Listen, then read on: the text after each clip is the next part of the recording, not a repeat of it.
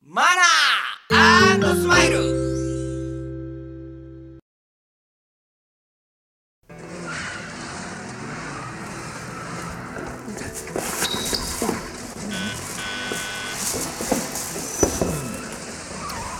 うわすっげえこれうわっとっとこれ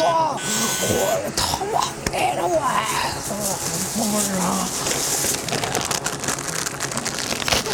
らわあ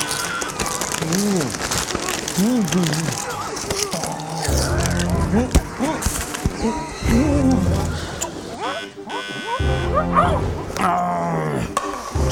あれ犯人なんてこと犯人見たことあんねんこれあれ犯人びっくりだよあれやっぱ半端ねえなこれこれちょっと待てよ待てよこれ待てよ待てよちょっと何言ってんだよこれ周り見て周り見てんだよ家で見んだよ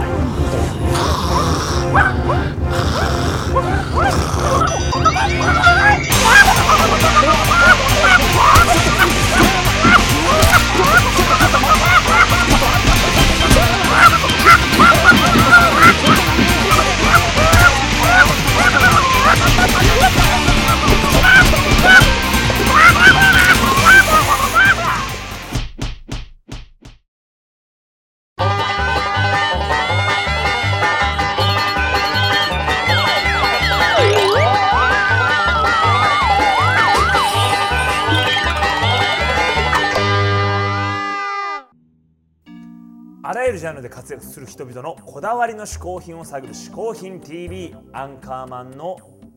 富山優衣ですここで解説しよう。嗜好品とは風味や味、摂取時の心身の高揚感など味覚や収穫を楽しむために飲食される食品、飲料や喫煙物のことである。この概念は日本で生まれたものであり、日本独自の表現である。しかしかしかしかしかし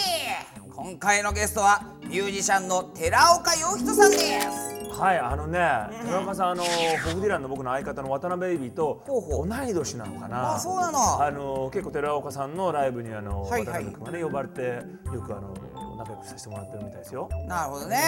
まあゆずや DW ニコルズなどもねおうプロデュー DW ニサコルズーとしても有名な寺岡さんはい一体どんな嗜好品を紹介してくれるんでしょうかえー、嗜好品 TV をご覧の皆さんこんにちは寺岡義人です、えー今回ご紹介する、えー、嗜好品一つ目は、えーこのベルトでございます、えーこのベルトは、えー、34年もっと前かな34年前かなんかに買って、えーほぼほぼ毎日、えーつけてる、えーベルトでございまして、えーこのスタッツが、えー非常に細かく、えー打ってあるんですけども皮自体がすごく柔らかくて、えー軽いんですよ。でちょっとこうスタッツの間間に、えーなんていうかこうガラスガラスっぽいようなあのキラキラしたものも入っていて、えー非常にあのー飽きが来なくてですねであとあのもともとこれ白色だったんですけどもう今やもうその塗装もははげほとんどはげちゃって茶色に元の、えー茶色になってるというか、えーまあ、そういう、えーベルトなんですけども、えーやっぱりちょっとこの少しだけ高めなんですけど、えーでもその分、えー全然飽きが来ないので、えーこれからもずっと、えー使い続けたいなと思ってるこれがベルトでございます。えーというわけで、え1つ目の嗜好品はこのベルトでございました。寺岡洋人さん嗜好品一つ目はベルトでしたあの前回のね、いはいゲストのなぎら健一さんもベルトだったよねそうだよねうん、好きな人多いんですねベルトとかバックルとかねねえ、俺そういうアンカーマンはベルトのコレクションとかはないのあれ僕ねほんとベルト全然しないんですよそんなスーツ着てんのにいやこのスーツも今してないからねこれねほうほうほうほうベルト本当にしない人ですね僕ねうーんじゃあ必要な時とかはもうしないいやもうすこの辺もねすっごい必要な時とかはもう急遽やっぱここら辺にあるようなあのガムテープとかで作りますよ僕え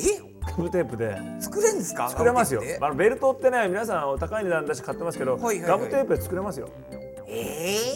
ちょっとだってガムテープあるでしょこれのスタジオにもどっかえ今作ります作れます作れますちょっとガガムムテテーーププどっかあるでしょガちょムっテープと誰かスタッフあーありがとうございます君が呼んだからなのかな必要のないの入ってきますこガムテープで僕よくライブなんかで作りますよーそれ普通のガムテープですよねどうしても落ちてきちゃう時とかにベルト用意してないっていう時に、はいはいはいガムテープで作るんですよこれ僕これ今今してないですけどこの普通のガムテープありますよねこれをこうやって出すわけですよねそれは別にベルト用ガムテープとかじゃないんですよ ねベルト用じゃないですこれは普通のですもんね普通のですこれをまあただこれを巻いてこう長さを測る時に裏で必ず巻くようにしてくださいほうほうほうほうこれ表で巻いちゃうとペタッとくっついちゃいますから裏でまあじゃあこのくらいかなちょっと長めにとこのくらいかなとはいはいはあいりますよね今のところめちゃくちゃ簡単ですね今のところ簡単でしょでこれをここでこう切りますね長さを合わせて長さ合わせて切りますでこう切ったものをですね、えーこのようにしてこう半分に折っていくわけですねここでほうほうほうほうほう粘着面と粘着面を面をこうくっつけていくわけですここあってこれはね粘着面と粘着面こうやってくっつけていきましょうはいはいはいはいだんだんもう遠くから目を細めてみるとベルトみたいにベなっルてきトましみたたいよになってるでしょこれうんこれ多分ポッドキャストで見てる人とかも全然ベルトに見えてると思うんですよベルトですね、ええだんだんちょっと粘着面が荒くなってきましたけどもこっちからやり直しましょうこっちからこれはすごい発明なんじゃないですかもしかするでとこのようにもうくっつきましたこれもう全然粘着面が外側ないですけどもうサラッサラサラッでサすラッねでこれをあともう巻くだけですねここから先はもうベルトと思っていただいてほうほうほう取り立てて何かしなくてもベルトと思っていただければここから先はうんで通もして問題はそのゴールですよねいやベルトと思っていただければいや最後それどうしますどうしますでこういくじゃないですかはいさすが測ってちょうどいいでしょぴったしですねでこれもうすあごいです結んじゃうとこれベルトですよねすごいですねそれはもうベルトですねこれ結局ベルトですよねこれベルトですよ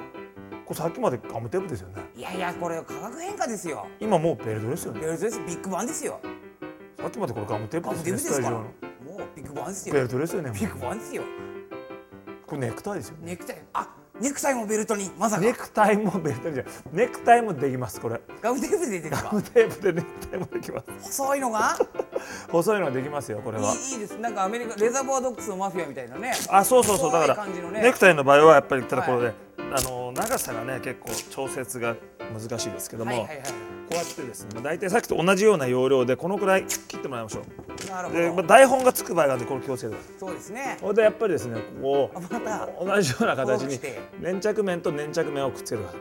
これガムテープが黒じゃない場合も大丈夫なんですかねあだからあの冠婚葬祭なんかで白いやつで作る場合も多いです僕大体冠婚葬祭ガムテープできますからね、あそうなんですえかえあれえエコですねあれわかんないです意外とわかんないですよでこうやってくっつけますよねおおでこれもほとんどこれネクタイですよねもう遠くから見たらネクタイでネすクよタイですよねでおうこれ結局のここ巻いちゃうわけですよおでーおーまあこうまあまあこんな感じでねそうですねえっ、とこうかこんな感じでやってちょっと中の白がちょっと見えてるのがグラデーションでねちょっとねこうおしゃれになおるしゃれでしょで、まあ、こう通すわけですよねなるほどねでこう通すじゃないですかはいはいはいはいでこうなるとこれネクタイですよねこれそれ細くするの難しいんですか普通はこれガムテですよね。ガムテですよそれこれネクタイですよね。ネクタイですよそれビこッグれバンガですよガムテでしたよね。 ベルトですよねこれ。はいはいガ大ム爆笑テじゃないですよメガネもメガネもできますよ。えー、2つ目の、えー、嗜好品なんですけども、えーこれが、えーウォーキングシューズでございます、えーこのウォーキングシューズは、えーこの MBT というまあその、えーとこなんですけどこれもともと松任谷由実さんに紹介していただいたんですけどもあのーこれこんなに厚いんですね靴底が靴底が厚いの分かりますかでさらに内側も厚いのでえー軽くそうですね身長が1 0センチほど伸びるという、えー利点もありましてこれシークレットブーツ的なところもあるんですけども、えーどうやらそのマサイ族とかあっちの、えーこうアフリカ大陸の人たちの足の形っていうのがすごく、えー人間にとって理想らしく、えーこれを履くとですねえーそういうその歩き方になるというであのこれ見たら分かるようにこのこっち側がものすごくアーチ型になってまして、えーこう普通に立ってるだけでちょっと後ろにそ反り返ってしまうような感じになってあの非常にあの常にこれを履いてると、えーちょっとその、えーロッキングチェアみたいな感じになるんですけども、えーそういうとこでも鍛えられるらしいですしあとな何何よりもあの長時間歩いても全く疲れないんですねだからあのちょっと僕はあのウォーキングをちょこちょこ始めてましてこの間もちょっと1 0キロ往復だから2 0キロぐらいかな、えー歩いたんですけどこれもやっぱり全然疲れない、えー非常に、えー優れた、えーシュールですね噂によるとあの、えー、吉川晃司さんとか、えーあと全くこれと同じシューズを履いてたのが、えー、宇治木剛さんという えー宇治木さんも常にこれ履いてるみたいなんで、えー多分ミュージシャンの中でもこれを履いてる方が今結構いるということだと思います。これもまあちょっとあの普通のシューズに、えーしては高いんですけども本当にあの街中ずっと歩いても疲れないので、えーおすすめです。というわけで、え2つ目の嗜好品はこのこっちですね2つ目の嗜好品はこのウォーキングシューズでした寺岡義人さん2つ目の嗜好品はウォーキングシューズでしたはいあのねウォーキング僕もやってますよ本当ですかいやあのほら逆にねジムに行ってすごいこうハードな運動とかできないんで、はいはいはいせめてちょっと歩くだけねまあねやろうってことでちょっと駅から駅の間とか、それいいですねいろんなところで歩くようにしてますよちょっとしたねだこうだこのスタジオに来るのも僕歩きで来てますから 本当ですかそうです本当ですよ本当ですか本当ですよだから僕ねあの、今日もね歩いてきましたから、もうその模様を撮ってありますから本当ですか本当ですよさあそれでは見てください小宮山雄飛スタジオまでのウォーキングですこちら門前仲町の駅前から、えー僕は歩いて